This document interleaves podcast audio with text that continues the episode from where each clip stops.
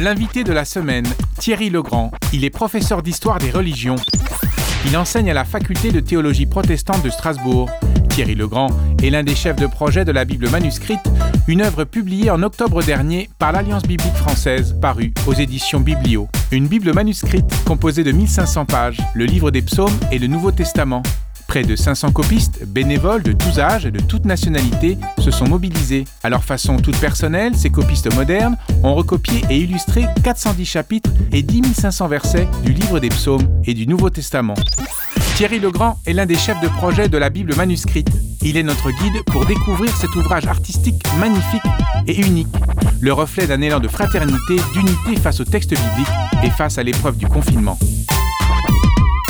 avec votre projet de Bible manuscrite, les gens ont participé, sont rentrés dans la Bible, ils ont été emmenés. Oui, je pense, je pense effectivement. Alors, euh, individuellement et collectivement, parce qu'ils ils témoignent de leur travail euh, chez eux. Euh, ils nous racontent même hein, dans les témoignages, voilà, je, je, je, partais le soir euh, dans mon grenier, je m'installais, je prenais le temps, je, je coupais mon portable, voilà, pas de radio, rien du tout, je ne faisais que cela. Donc un, vrai travail d'investissement spirituel pour certains très fort.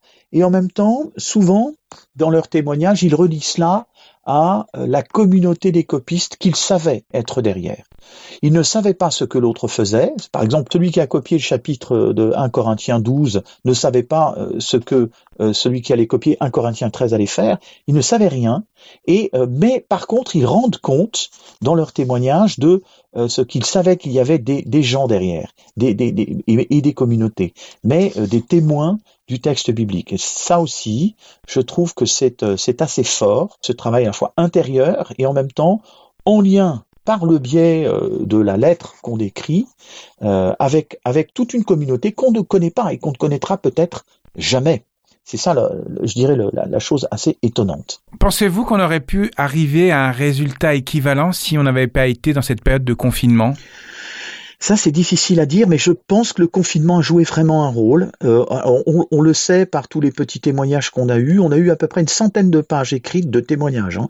Donc, pour vous dire euh, que ça représentait quelque chose pour les gens de dire comment ils avaient travaillé. Euh, beaucoup, beaucoup nous ont dit, c'était un temps à part. Donc, j'avais aussi plus de temps et surtout je voulais faire autre chose, sortir un peu de euh, d'un temps qui pouvait être un temps d'angoisse aussi, hein, ou de maladie pour certains. Et euh, je crois là que le confinement a, joué euh, a joué à plein.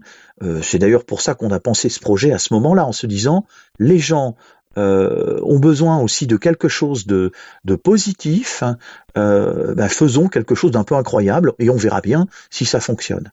Mais de fait, je pense que le faire euh, en dehors du confinement, retomber dans une vie peut-être un peu plus stressante, euh, euh, les choses seront, seront différentes, sans doute. Ce qui est extraordinaire, l'ensemble des œuvres ne sont pas imprégnées de désespoir ou de désespérance. C'est paradoxal.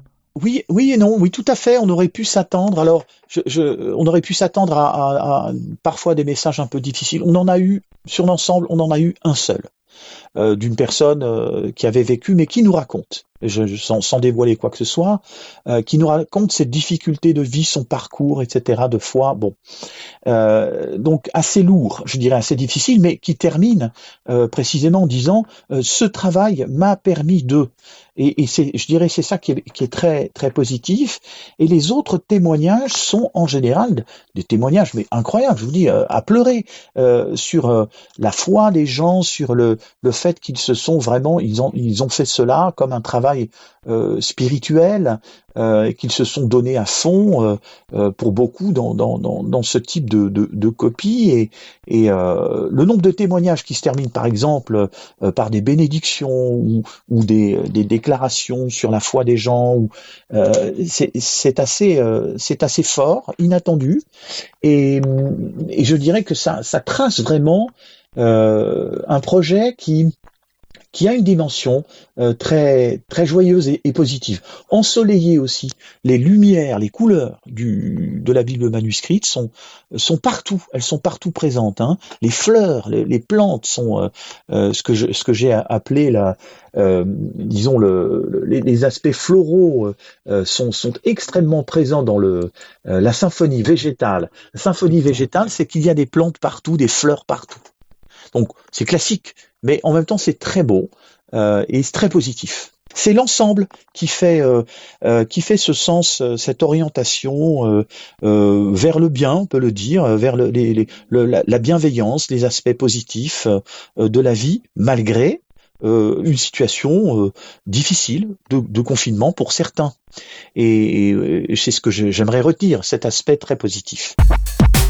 C'était l'invité de la semaine, Thierry Legrand, professeur d'histoire des religions. Il enseigne à la faculté de théologie protestante de Strasbourg. Thierry Legrand est l'un des chefs de projet de la Bible manuscrite, un ouvrage unique publié en octobre dernier par l'Alliance biblique française, paru aux éditions Biblio.